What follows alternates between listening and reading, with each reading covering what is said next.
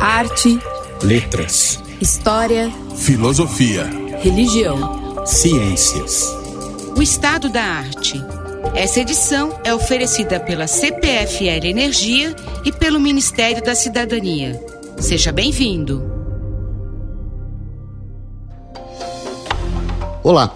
Há quem diga que o Mahabharata é o maior poema do mundo. Em certo sentido, isso é indisputável. É o mais longo, o conflito épico entre os clãs irmãos Pandava e Kurava é sete vezes maior que a Ilíada e a Odisseia juntas. E no clímax de décadas de confronto, no campo da batalha decisiva, surge aquela que muitos consideram a mais preciosa joia da Índia para o mundo, a canção de Deus, Bhagavad Gita. Em certo sentido, isso também é indisputável. É a obra mais traduzida, comentada e amada da literatura religiosa indiana. Para Wilhelm von Humboldt, é o mais belo, talvez o único verdadeiro canto filosófico em qualquer língua, possivelmente a coisa mais profunda e elevada que o mundo tem a mostrar. À frente do exército de seus irmãos, em frente ao exército de seus primos, o príncipe Arjuna lança por terra seu arco e flechas e colapsa sob o peso de um dilema: conquistar um reino sacrificando seus familiares ou sacrificar seu dever cívico renunciando ao mundo. Você tem de lutar, disse seu companheiro Krishna. Como um guru, ele instrui Arjuna sobre a natureza da alma, as dimensões da realidade e os caminhos da libertação, culminando na epifania mística em que se revela como o Deus Supremo. A Bhagavad Gita é um esforço extraordinário para harmonizar tradições diversas e por vezes discordantes, os valores bramânicos e o código dos guerreiros, o panteísmo antigo e a religiosidade teísta, a ascese e a ação. Não à toa, a Gita já foi chamada o Novo Testamento hindu e Krishna, o Cristo indiano. O Deus da Bhagavad Gita é certamente próximo a Yahvé, criador do mundo e senhor da história. O poema é rico em paradoxos éticos e metafísicos que refletem as ambivalências da vida, mas, como no Evangelho, a mensagem final é cristalina. Refugie-se em mim, eu o libertarei de todos os males. Não tema, diz Deus. Aquele que me ama, medita em mim e me imita, eu elevo sobre o oceano da morte. Mas como imitar um Deus que está em todas as coisas e além delas, que é criativo e destrutivo, uma pessoa e o ser absoluto? Em busca de respostas, os gurus e filósofos moldaram indelevelmente a espiritualidade hindu. No século XX, o poema foi invocado por nacionalistas indianos para conclamar ao combate armado pela independência. Mas foi talvez Gandhi, o grande artífice da independência pela não violência, quem compreendeu o seu verdadeiro chamado, a batalha interior pelo triunfo sobre o egoísmo.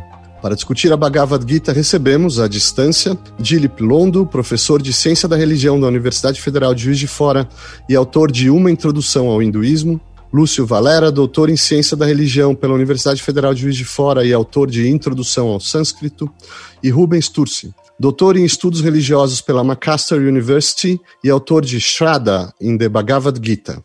Lúcio, você pode nos contextualizar o Mahabharata, quando ele foi escrito, sobretudo qual é o enredo? Eu sei que é um, a obra é imensa, mas se a gente puder resumir essa história. Contexto do Mahabharata, que é a história dos Kurus, dos Pandavas, a batalha, ele é bem mais antigo do que o que nós podemos considerar que é a obra. Ou seja, baseado em algumas datações acadêmicas, algumas pessoas colocam ele mais cedo, mais ou menos no, um milênio antes de Cristo até 300 anos antes de Cristo. Mas o Mahabharata e essas obras ligadas a ele como a Bhagavad Gita se tornou muito assim mais popular foi durante o período clássico da Índia, né? na época do Império de Gupta Maharaj, do, do imperador do, da dinastia Gupta, que foi por volta de, dos anos 300 e 550 que houve um grande renascimento das tradições é, clássicas, especialmente as tradições Vaishnavas, as tradições que se baseiam basicamente na Bhagavad Gita e algumas outras literaturas clássicas, como Bhagavata Purana, Mahabharata, etc. Então, Agora, quanto à datação do que aconteceu no, no enredo, aí é uma coisa bem mais polêmica. Né? Não, mas vamos direto ao enredo, sem tantas preocupações arqueológicas. Qual é a história desse épico? A Bhagavad Gita, ou seja, a Bhagavad Gita, ela está incluída dentro do Mahabharata. O Mahabharata é uma grande epopeia, é a história da Índia. Ele é parte de uma literatura chamada Itihasas. Os Itihasas são os épicos históricos da cultura indiana. Os mais, os, os mais conhecidos é exatamente o Mahabharata, que trata exatamente a história dos Kurus, a história de Krishna, e o Ramayana, que conta exatamente a história de uma outra grande encarnação de Vishnu, que é Rama. Então, o que acontece? A literatura védica tem, tem vários momentos. Tem, tem um momento védico mesmo, mais arcaico, que é bem ritualístico, baseado nos ensinamentos bem assim, na tradição ariana, tem Smarta, bem tradicional dos rituais. E depois nós temos um momento mais ligado mais aos conhecimentos das Upanishads, que está ligado nas tradições mais gnósticas, o aspecto mais filosófico do Vedanta. E depois nós temos um momento bem sincrético, que tanto essas tradições mais Smarta, ligado às tradições do, dos Vedas, os Brahmanas, a literatura ritualística e a literatura filosófica, que é os Upanishads, também existe um outro tipo de de literatura considerada Smriti, que são literaturas que complementam esses textos mais arcaicos, e desses Smriti nós temos Purana, e também uma literatura chamada Ágamas. Então, esses ensinamentos, eles entram mais nas tradições mais, mais teológicas do que hoje em dia nós conhecemos como hinduísmo, as grandes religiões do hinduísmo, o Vaishnavismo, o Shivaísmo, o Shaktismo e a tradição do Smartismo mesmo também. Então, o que acontece? Se você vai encontrar, tanto no Mahabharata, nos Itirás como nos Puranas, que eles têm uma, uma, uma, natureza muito parecida de alguma coisa, o sincretismo entre aquela tradição mais arcaica, védica, com uma tradição mais, assim, é chamada tântrica ou, ou agâmica, que é uma revelação para esta era que nós vivemos. Certo. Rubens, qual é a história, então, do conflito? Qual é a história do Mahabharata? No caso do Mahabharata, eu gosto de entender o seguinte: que ele é um grande jogo de xadrez político entre os dois maiores estrategistas da história da humanidade. De um lado você tem Krishna, o príncipe negro que promove a revolução do altruísmo e movimenta as peças do lado dos virtuosos Pandavas, e do outro lado você tem Shakuni, o mestre da trapaça, que movimenta as peças com igual maestria do lado dos, dos Kauravas. Né? Então, no capítulo do Mahabharata, que a gente chama de Gita, Krishna transmite a Arjuna essa arte e ciência da meditação, bem como a estratégia e a tática da arte psicopolítica de um certo fundo altruísta, né, que representa lá no texto, a gente representa isso, por uma certa precedência dos anseios superiores do espírito, do coração, com relação àqueles de natureza passional e inferior que caracterizam a mente emocional. Né? No Mahabharata, Krishna ele é o, o embaixador da paz, ao longo de todo o texto, né? ele segue as quatro vias sugeridas pela tática diplomática presente no Código de Banu: conciliação, persuasão, oferecimento de compensações e, finalmente, ameaça de punição. E o desenrolar da guerra só se dá porque as pessoas não chegam a um acordo com relação a, ao conselho é, do Senhor Krishna. Então, é esse o contexto. Vai existir, na verdade, duas famílias em disputa por poder político, e na verdade o senhor Krishna vê aí a oportunidade para restaurar um Dharma que estava em crise e que necessita é, ser é, revisitado. É por isso que se diz que Krishna se inaugura com essa tradição dos avatares, né? ele é aquele que desce exatamente para restaurar o Sanatana Dharma, ou seja, o, o, antigo e eterno Dharma. Né? E a Bhagavad Gita é exatamente essa reflexão crítica que inaugura uma filosofia moral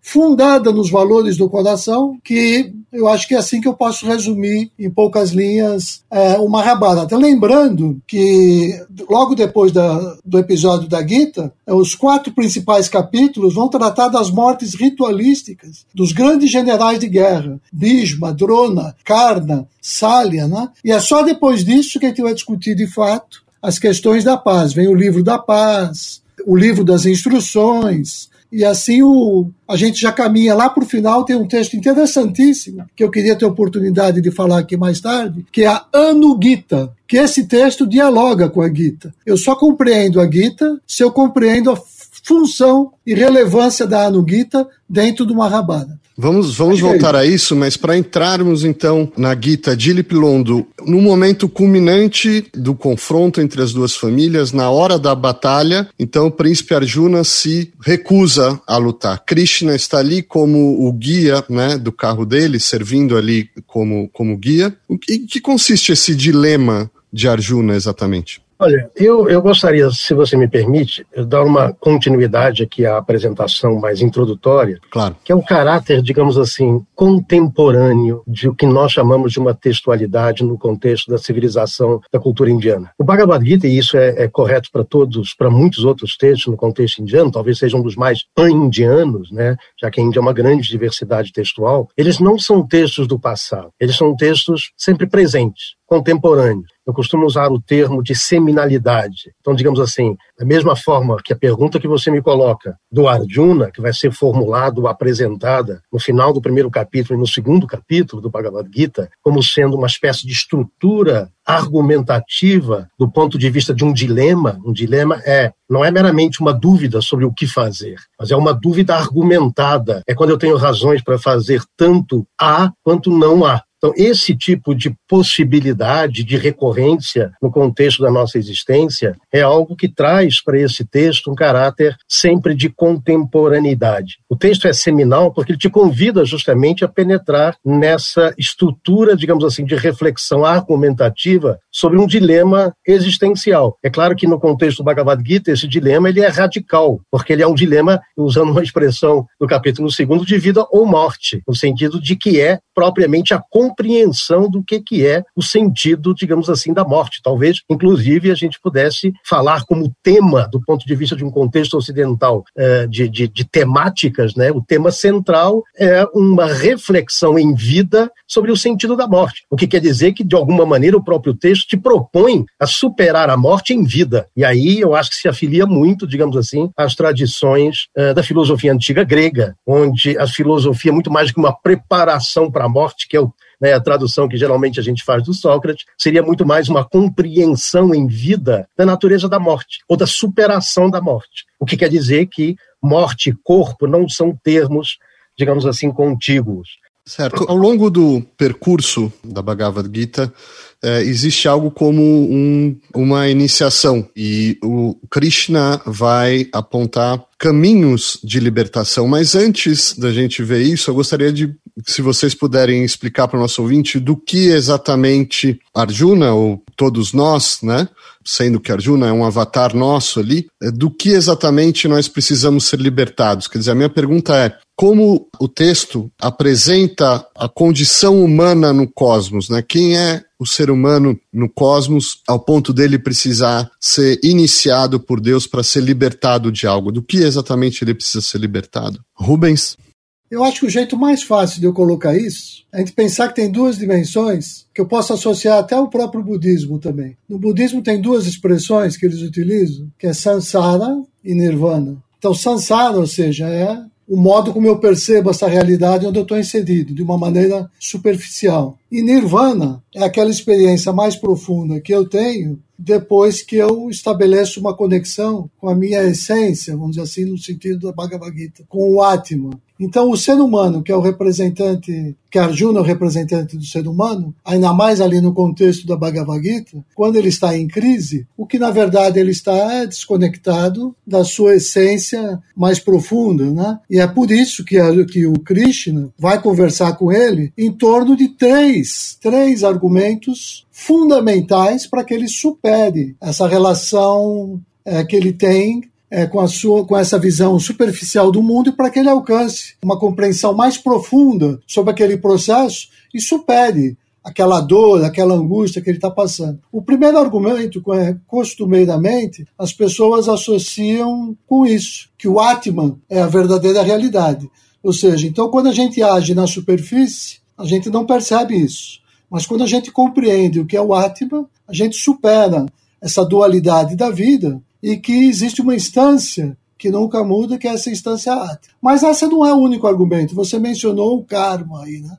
Esse é, outro, esse é o segundo argumento do texto da Gita. Então, nesse caso, é, a dificuldade para Juna consiste em conciliar, em harmonizar né, a sua vontade de alcançar a realização espiritual com a sua função de guerreiro. Né? Então, a, e a opção para ele ali não é seguir o exemplo, por exemplo, que foi o do Senhor Buda. Não é o, você não tem que renunciar à ação. Então o Senhor Krishna vai mostrar que muito mais poderoso é renunciar ao desejo pelo fruto da ação. Esse é o segundo argumento do texto. E tem o terceiro, que obviamente é a contribuição de Bhakti. Krishna se revela como a divindade. Daí Bhakti, daí a, a devoção pessoal a uma divindade pessoal. Daí, inclusive, o hinduísmo popular e devocional.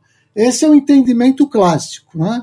Para se superar a crise de Arjuna, que tem uma base ética, o que, é certo, e uma base psicológica, a dor que está envolvida na ação que ele tem para realizar, a solução surge da praxis da filosofia do coração, que envolve vairagya, ou seja, desapaixonamento, e uma conduta moral, Karma Yoga, orientada pelo conhecimento, Jnana Yoga, e pela devoção, Bhakti Yoga. E a Gita tenta harmonizar essas teorias, né? Por isso que ela é multicultural, numa época em que ninguém nem sabia de fato o que significa ser multiculturalista. Então, todas essas influências vêm da tradição védica, de crenças heterodoxas, e a Gita concilia todas elas, né? Ela surge no contexto que existia Vedanta, Yoga, Jainismo, Sankhya, Budismo, né? e uma série de modos de se buscar a vida ascética que conduz a moksha, a liberação, né? e que se opõe, num certo sentido, à vida em sociedade. A Gita mostra que não, né?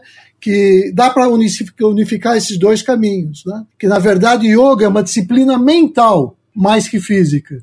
Yoga não é simplesmente algo que você faz com o corpo, mas que acontece dentro de você. E é isso que o Krishna dá como exemplo, porque é assim que ele age no mundo, criando esse mundo, inclusive, e ainda assim se mantendo na sua natureza essencial intocável. Então é assim que ele quer fazer com que a Arjuna supere a sua crise existencial e compreenda que dentro desse grande jogo, cabe a Arjuna né, ser um instrumento da divindade, né, estar nesse mundo sem ser desse mundo. Esse é o grande segredo para mim. Perfeito. Então vamos agora explorar esses cada um desses caminhos. O primeiro, a ideia de um, um caminho do, do, conhecimento, ou da sabedoria, ou da inteligência. Inana Yoga, se eu não estou barbarizando a pronúncia aqui, mas em que consiste exatamente esse caminho? Lúcio.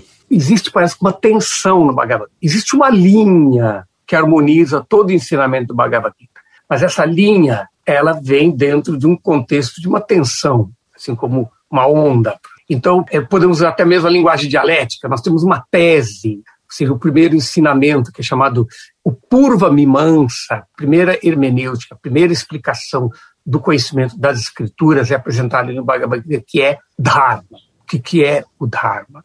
Então, essa preocupação de viver de acordo com Rita, a ordem cósmica, viver de acordo com as leis da natureza, para não dizer as leis divinas. Então, esse é o primeiro ensinamento que tem. E esse ensinamento, basicamente, ele coincide com as divisões da literatura védica, as escrituras védicas como um todo, que é Karma Kanda, Jnana Kanda e Upasana Kanda, significa a seção do karma a sessão do conhecimento e a sessão da meditação ou da devoção. Então, esses três tipos de, de divisões da tradição do hinduísmo, ele está ali colocado no Bhagavad Gita. Então, o primeiro conflito vem exatamente sobre agir corretamente. Então, Arjuna está ali na Bhagavad Gita querendo não agir como um guerreiro.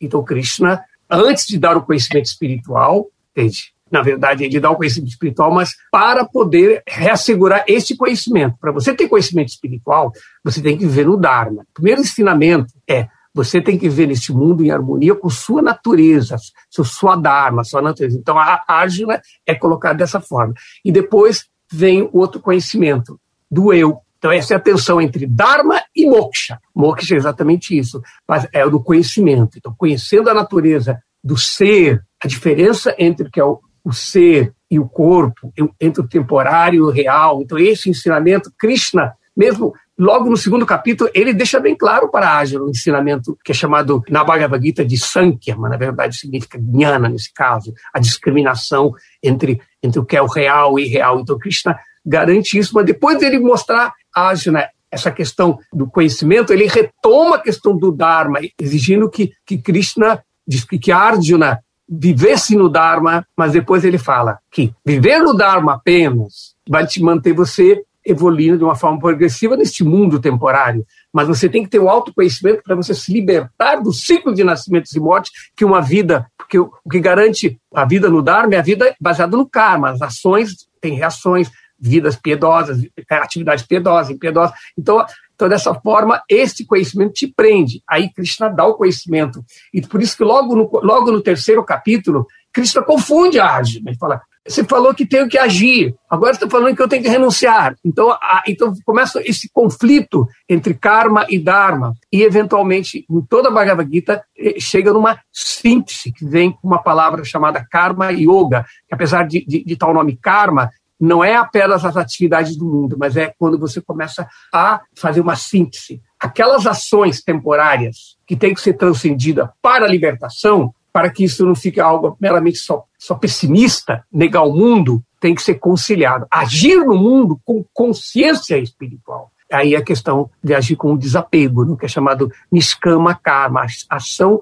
Então aí já começa o que é chamado o germe que vai se desenvolver em bhakti, em devoção, agir com devoção, dedicando. Então, é como se o Bhagavad Gita tivesse três andares.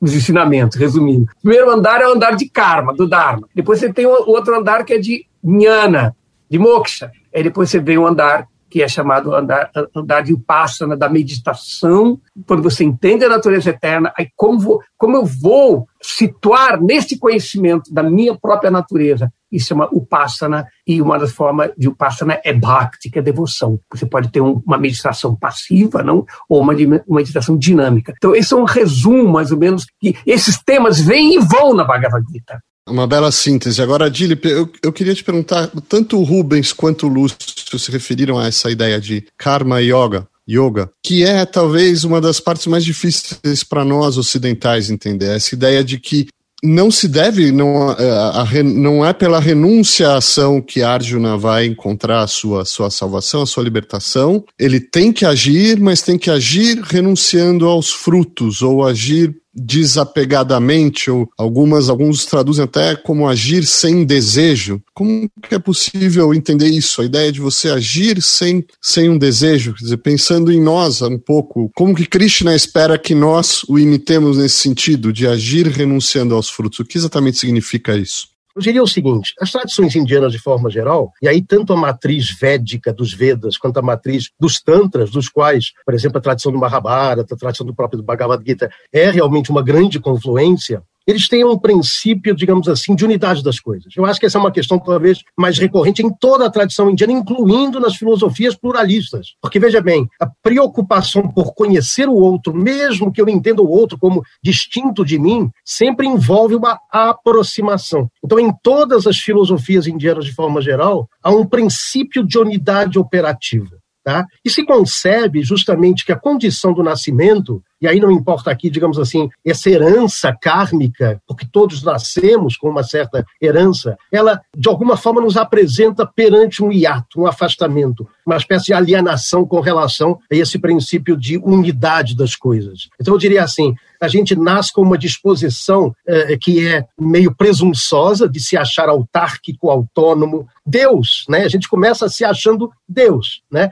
Quando a realidade não é dessa natureza. A realidade é de uma unidade de todas as coisas. Então, o, o, processo de transformação propiciado, ensinado, transmitido pelo Krishna, é de modificar uma maneira de conceber a relação com o outro, marcado por uma presunção de uma alteridade absoluta. Eu existo aqui, você existe aí, e, portanto, a inevitabilidade da minha relação se dá através da apropriação, da privatização. Ao passo que a compreensão da unidade de todas as coisas, de alguma forma, te traz para um patamar onde a personificação dessa unidade, geralmente nas tradições indianas contemporâneas, é, em princípios, digamos assim, teológicos, né? os deuses que, de alguma forma, apresentam e personificam a totalidade das coisas, a comunhão com esse princípio de unidade, na realidade, é um compartilhamento com a totalidade das coisas. Então, o que se chama de karma yoga, eu diria que é um deslocamento de um padrão de comportamento cotidiano com alteridade, marcada pela ideia de privatização e apropriação, para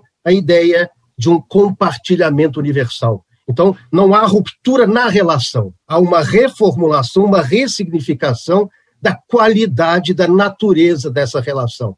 Eu posso sim me relacionar com a alteridade, né, entendendo ela como constitutiva da minha existência, e não como, digamos assim, uma realidade completamente distinta que está aí para ser apropriada e privatizada. Então eu chamaria uh, de que a mensagem do Karma Yoga é de desprivatizar as relações, inculcando a ideia de unidade de todas as coisas, simbolizada e personificada pelo Krishna. Então você tem um elemento de devoção, porque sem essa ideia de unidade, digamos assim, sugerida por um Deus, por algo que transcende o ego, ela é fundamental. Você tem a ideia de conhecimento, que é passada a presunção de uma autarquia para a ideia de que você, na realidade, pertence né, a, uma, a um princípio maior que constitui todas as demais coisas, e do ponto de vista da ação, essa ressignificação da relação, desprivatizar a relação com a alteridade. Rubens, em que sentido? Eu dizia até na introdução que, e vocês né, deixaram claro aqui em vários momentos, que existe um esforço consciente de síntese de diversas tradições, né, e de um esforço sintético e sincrético. Eu queria ouvir um pouco de vocês é, em que sentido ele, a Gita é bem sucedida nessa síntese, né? Em que sentido as várias tradições convergem nessa obra mas também em que sentido ela as inova, né? Quer dizer, qual seria a novidade da Gita além de reunir essas diversas tendências que, que estavam ali em jogo? Eu acho que para te responder isso eu vou fazer em três partes. Quero falar um pouquinho ainda sobre o desejo que o Dilip e o Lúcio já tocaram, depois falar um pouquinho de Bhakti e finalmente falar da novidade, né? Com relação ao desejo, eu acho que a gente tem que ter muito claro que o desejo nunca pode ser totalmente erradicado de si mesmo. Acho que qualquer filósofo no Ocidente tem consciência disso, né? Você vai estudar Marcuse e outros, a gente já sabe disso. Então, a ausência de desejo ou niskama é o que se exige das nossas ações sob o ponto de vista do nosso interesse de lucrar com o resultado, né? Nós temos que agir em função do bem envolvido na ação e não por qualquer motivo particular. Acho que o Tilak é um bom representante dessa tradição, né, esse estudioso da Gita do século XX, ele tenta conciliar exatamente isso, o ativismo da doutrina védica, que o Lúcio colocou bem, com esse quietismo das Upanishads. E Nishkama Karma é exatamente a palavra que funciona como essa ponte, né? A ação isenta de desejo, ou seja, de interesse pessoal, né? Então, Nishkama Karma, na verdade, representa a ação altruísta. Então, sem desejo, nesse sentido, sem expectativa de frutos ou de resultados. Né? Agora, dito isso, eu queria fazer só um pequeno comentário com relação a Bhakti, e aqui eu tenho a impressão que o meu ponto de vista é, é um pouco diferente, tanto do ponto de vista do Lúcio como do Dilip, eles vão poder elaborar depois, né? É claro, Bhakti, nesse sentido, a palavra devoção é uma palavra interessante, rica, mas quando a gente fala em Bhakti, a gente lembra de uma expressão que é essa mais comum. E para falar dela, eu quero dar um exemplo. Né? Tem uma passagem no Ramayana em que Rama, com um olhar bem arteiro, ele pergunta para o Hanuman: Você é um homem ou um macaco? Essa é a pergunta que o Hanuman faz. Com as mãos unidas e cheio de reverência, o Hanuman responde: Senhor, quando eu não sei quem sou, eu me devoto a ti. Quando eu sei quem sou, eu e você somos um. Então, para discutir a relevância relativa de Bhakti, a gente pode discutir em relação a esses dois estados do ser. Quando eu não sei quem sou e quando eu sei quem sou. Para considerar essa primeira expressão, quando não sei quem sou, vamos pensar nesses pares. Bhakti no hinduísmo versus a devoção no cristianismo.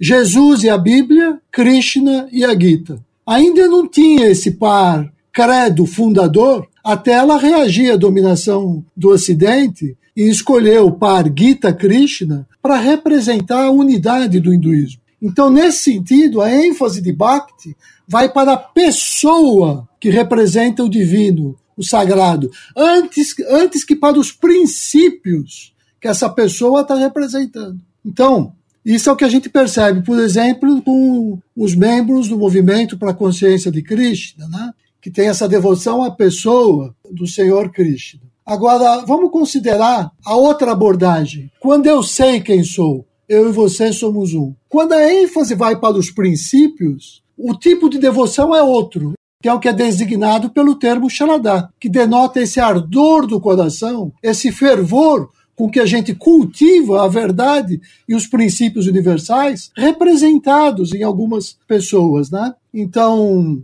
é, eu lembro que antes de iniciar a Bhagavad Gita, o Krishna pede para Arjuna para entoar o hino a Durga. Durga, que é aquele aspecto do sagrado feminino que nos auxilia a transpor as dificuldades aparentemente intransponíveis. Não, e Durga corresponde àquilo que lá no Rig Veda é a própria deusa Sharada, ou seja, é a, aquele aspecto que na verdade corresponde àquilo que reside no coração de todos os seres e que simboliza o despertar desse entendimento de que nós somos um com a divindade. E é isso que nos faz pensar. É por obra da inteligência e do poder de Deus que caminho. É por obra da sua inteligência que eu sei aonde eu vou, esse eu profundo. Então, esse eu profundo que representa Deus em ação. E acho que é isso que o Krishna quer transmitir para Arjuna. E é nesse sentido que essa expressão ela é de síntese entre Bhakti, entre Karma e entre Jnana. É essa expressão que é de síntese. Não é Bhakti que é a síntese, porque Bhakti fica no, no, no limiar da pessoalidade, não dá conta do aspecto de Brahman, o aspecto impessoal. Né? E, por exemplo, quando eu penso no Mahatma Gandhi, que foi um grande expoente da praxe política, que ele conciliou com a sua praxe espiritualista, porque exatamente essa é a mensagem de Krishna na Gita, né? Quando ele ele faz da sua ação uma oportunidade de meditação, a meditação na ação. Você não veja, você vê como é diferente a, a praxe de Gandhi com a praxe daqueles do movimento Bhakti, né? O Gandhi é um político, ele não sai cantando e dançando pelas ruas, né? Que é um lado mais devocional, um lado mais de um lado assim de uma devoção mais pessoal. Ele não lê a Gita como um texto que pertence a essa ou aquela denominação religiosa, né? Ele percebe a Gita como um texto universalista. E esse é o segredo de se entender a Gita como um texto de síntese, que não é privilégio nem dessa nem daquela instituição. E é por isso que Gandhi afirma: na religião é uma árvore com muitos galhos. Enquanto os galhos, você pode dizer que as religiões são muitas, mas enquanto árvore, a religião é uma só. Então não tem como polemizar: o meu Deus é melhor que o seu Deus, só Cristo salva, só Krishna salva. Perfeito. É, Lúcio, Dilip, se um de vocês puder, então, nos apresentar esse Deus, porque nós estamos falando de Krishna, ele começa a história como um companheiro de, de Arjuna e ao longo da seu, do seu caminho iniciático, ele mesmo vai se revelando como o Deus Supremo. Quais são as etapas dessa revelação e quem é esse Deus na sua teofania final, definitiva? Dilip. De novo, colocando mais um tijolo nessa questão, me parece assim que, talvez resgatando um sentido profundo, né, em torno daquela ideia fundamental de unidade de todas as coisas, que hum, a relação que se estabelece de na condição, digamos assim, de realização, de superação da ignorância, é uma condição de reconhecimento desse princípio como constitutivo de todas as coisas. Então, evidentemente, a noção de devoção, e eu acho que muitas vezes a gente luta com diferentes, digamos assim, sentidos, muito mais por causa das traduções do que propriamente por causa dos sentidos. Essas dimensões mencionadas pelo Rubens, mencionadas pelo Lúcio, com relação aos sentidos possíveis da palavra devoção, como uma das palavras-chave, como tem mais duas no contexto da interpretação do Bhagavad Gita, né, ela geralmente é empobrecida pela mera tradução como devoção, porque realmente né, a expressão uh, devoção, no contexto, enfim, de uma apropriação ocidental, ela tem muito uma marca do que eu chamaria da intersubjetividade. Ora, a dimensão profunda de realização devocional, entre aspas, no contexto indiano, embora passe por isso, ele tem um sentido que vai muito além da intersubjetividade. Na realidade, é uma espécie de mergulho no, no oceano da totalidade. Por isso que, do ponto de vista etimológico, a palavra uh, uh, bhakti, que é devoção, traduzida como devoção, na realidade, a palavra quer dizer participação. Então, é, é, é um termo muito mais interessante, muito mais próximo, por exemplo, de uma matriz greco-romana platônica. Você não fala de união entre dois, você fala de participação na totalidade. E é exatamente esse o sentido etimológico da palavra bhakti, quer dizer participar nesse princípio de totalidade. E é isso que quer dizer também a correlação entre a supera, o desejo e a superação do desejo. E eu, às vezes eu, eu me parece que um ceticismo com relação à possibilidade de superar o desejo é ainda um resquício de um certo individualismo que se sente prejudicado. Ora, o que nós estamos dizendo na tradição indiana é que superar o desejo não é superar nada que seja real. Na realidade, superar desejo é superar concepções fantasiosas sobre as coisas. Os desejos subjetivamente determinados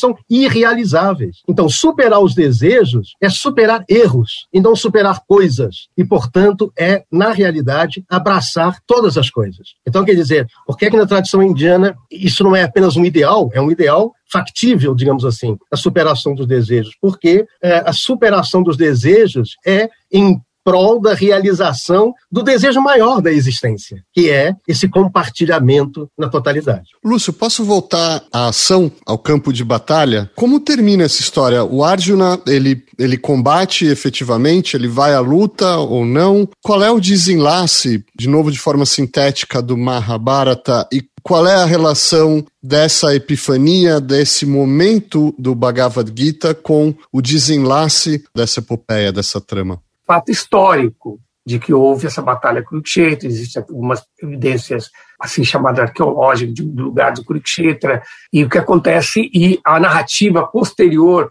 do Mahabharata descreve o desenlace desta guerra, do drama das, de todas as mortes, etc, etc. E isso também é explicado em outros textos, como Puranas, que complementam muitas coisas do Mahabharata, o Bhagavata Purana, especialmente, ele descreve também essa epopeia de Krishna de outra perspectiva, ainda no contexto da batalha de Kurukshetra.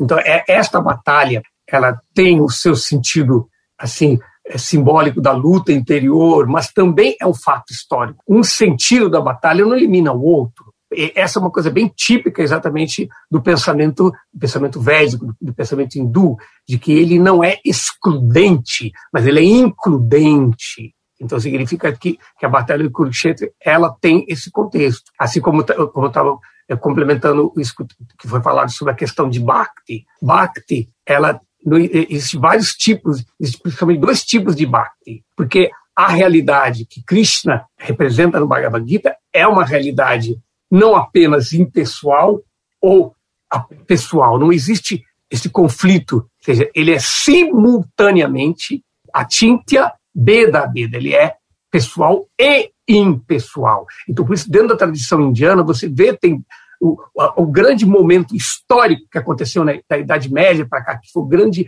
movimento de Bhakti. Existem dois, dois tipos de Bhakti, chama Nirguna Bhakti e Saguna Bhakti. São duas tradições. Então, a compreensão da visão de Bhakti apenas com participação, que é característica do movimento de Nirguna Bhakti, é, não é a mesma coisa que o movimento de Saguna Bhakti, que vem Chaitanya, Ramanuja, vários outros, que têm o sentido de realmente de devoção. Então, existe o pensamento indiano, pois há um verso bem Purana que diz que Vadanti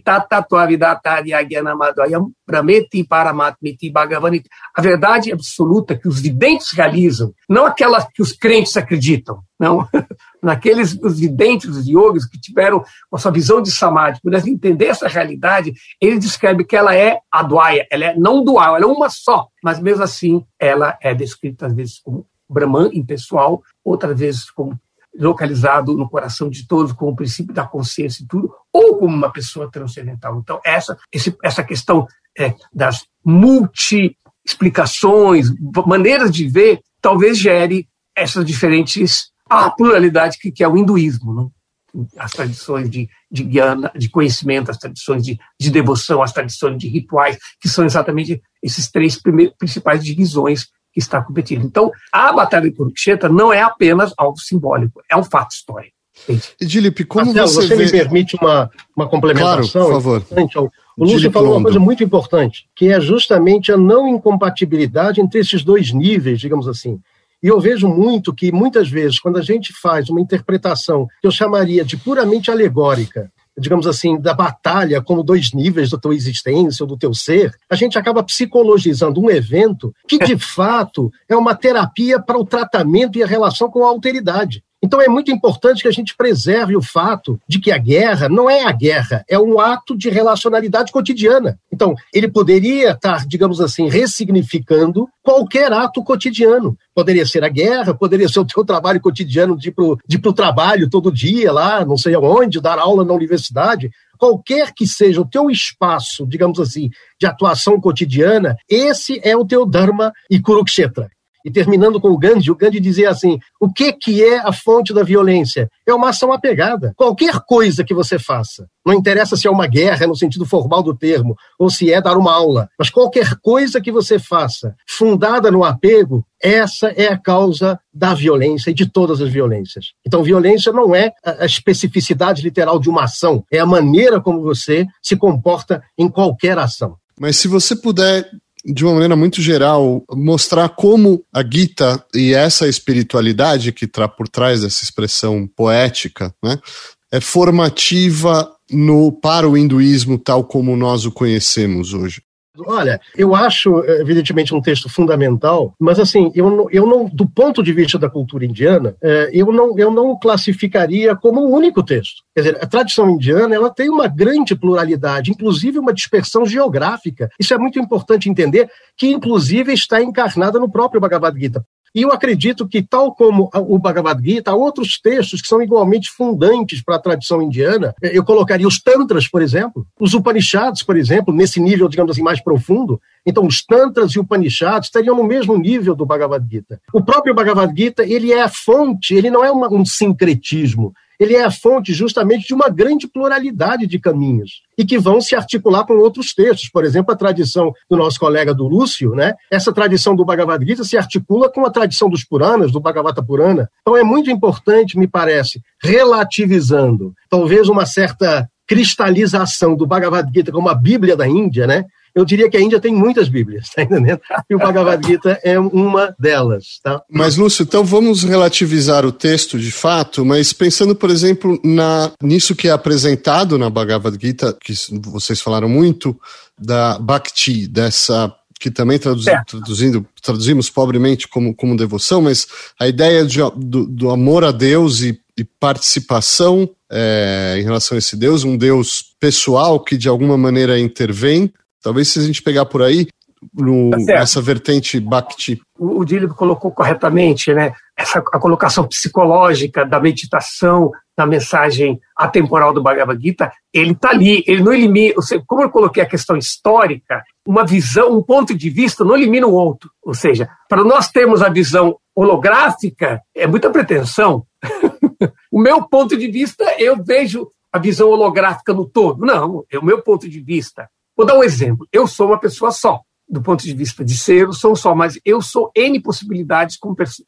Eu, por exemplo, para minha filha eu sou uma coisa, para minha esposa eu sou outra, e eu me manifesto de formas totalmente diferentes. Essa é uma grande mensagem de que Krishna e eu me manifesto para as pessoas, eu me mostro proporcionalmente da forma como eu me, se aproximo de mim. Se aproximo com ele através do karma, ele é o sacrifício, se aproxima com ele através do, através do, do conhecimento, ele é a salvação, ele é a libertação, é a verdade. Se aproxima ele pela meditação, ele é a fonte de inspiração situada no coração. De Então, existem várias abordagens. Agora, se você se aproxima dele como uma pessoa, de uma coisa que lembra um pouco as tradições monoteístas do Ocidente, semita, cristianismo, judaísmo, mas não é a mesma coisa. Não é um monoteísmo, é mais um, um mono, mono, monoteísmo enoteísta. É, é, um conceito de que Deus é um, ele é impessoal e pessoal ao mesmo tempo. Então ele tem, inclusive é interessante ver que um grande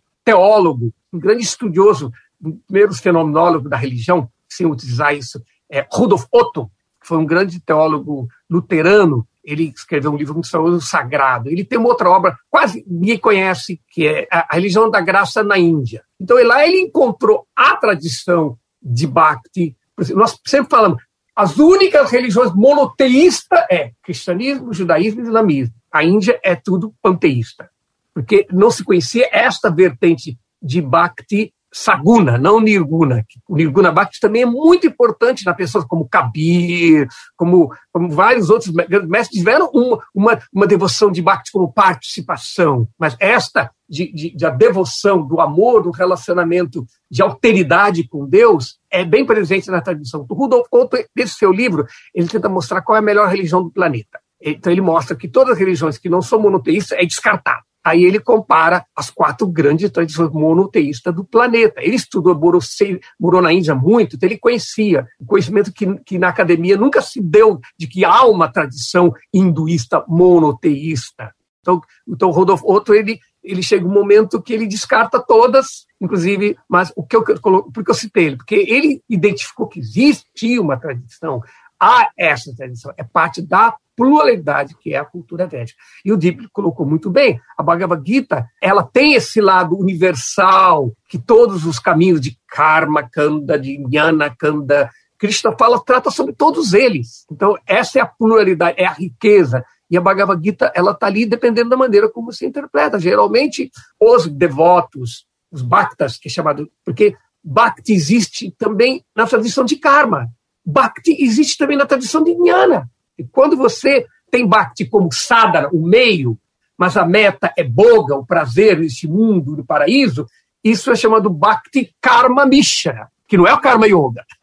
karma Yoga é outra coisa. Bhakti Agora, quando você usa Bhakti apenas como um sadhana, para você purificar suas emoções, até que você tenha um conhecimento do ser e se liberte, moksha, então você aí é bhakti chamado bhakti jnana misha. Agora quando você, quando bhakti é o meio e o fim, você adora a Deus para adorar Deus, porque você considera que, que além de Deus ser impessoal, ele também é um ser transcendente numa dimensão, como o Rigveda diz, tripada vibhuti, em, em contrapartida com é, em Ekapad ele é, ele é imanente, mas o Tripada Vibhuti que, que, a, a, que, a, dimensão espiritual, ele é transcendente. Então, essa forma transcendente é de uma pessoa, mas só que essa personalidade de Krishna, Krishna diz, os tolos zombam de mim quando aparecem na forma humana, eu que sou não nascido, eu que sou... Eles pensam que eu sou igual a eles. Então, aí, é, é, esse é o grande problema das religiões monoteístas, é de, de trazer Deus para o nosso plano. Não é que o homem é a imagem e semelhança de Deus. Deus é é, é imagem e semelhança do homem. Esse é o problema que a tradição de Bhakti, de Chaitanya, não faz. É, é, isso é o Bhakti puro. O Bhakti puro começa. Por isso que Krishna diz no Bhagavad Gita que, que o Bhakti, que é, é o Yoga Yuktotama, depois ele fala os quatro tipos de Bhakti, é o Bhakti do Gyani. O que, que é o Gyani? Aquele que, que primeiro é autorrealizado, ele sabe quem ele é e sabe quem é Deus. Aí, isso é o Bhakti puro. Mas, infelizmente, muitos seguidores de Bhakti não entendem isso. Eles ficam no Bhakti Karma que cai no, na fé. Essa é a diferença entre o crente e o místico. O bhakti puro é um estado de libertação, entende? E são poucos, não é um caminho, é um caminho de místicos em poucos segundos, Marcelo, só para complementar uma coisa importante. Eu diria que a maioria, diria não, eu estou constatando um fato, até pela minha pertença, que a maioria das religiosidades contemporâneas na Índia são monoteístas. E aí eu vou adicionar dois termos importantes. Eu costumo dizer, justamente para dar essa, essa, essa variabilidade do pensar monoteísta, que é a palavra monismo mesmo. Então seria, parece aparentemente contraditório, um monoteísmo monista, e uma outra palavra que a gente está usando, Lúcio, talvez mais do que enoteísmo, é panenteísmo. É panenteísmo, então, é, é. Exato. Ou seja... panenteísmo é justamente esse princípio de unidade das coisas, dos quais as coisas, na sua pluralidade, são reais e participam dessa unidade. Quer dizer, elas não têm autonomia, mas ao mesmo tempo elas têm uma certa distintibilidade, elas não são todas as mesmas coisas, né?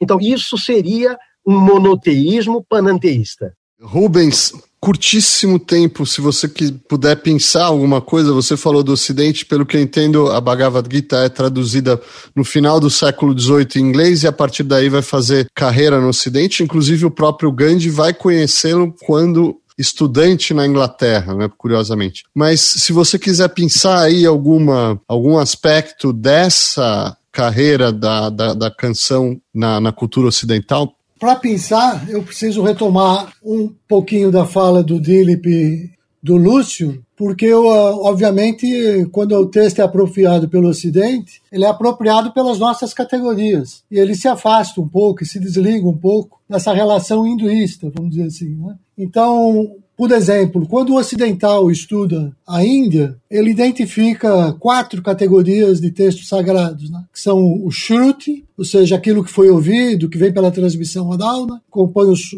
quatro Vedas. O que eles chamam de Smriti, ou seja, memória, o que é lembrado, que é o que compõe o Mahabharata e o Ramayana os Puranas, os Ágamas, Sutra, ou seja, a escritura canônica, coleção de aforismos curtos, e Shastra, em geral, quando eu falo escritura sagrada, eu penso nessas quatro categorias. No caso aqui, a gente está falando da Gita, e em especial no Ocidente, a Gita, e não esses outros textos, a Gita no contexto do Mahabharata, e não em outro contexto, né? porque ela é considerada desse lugar distintivo e único, que a Gita é um canto, ela não tem preceito, regra, manual, ela é um poema que nos encanta, é igual uma coisa que te emociona.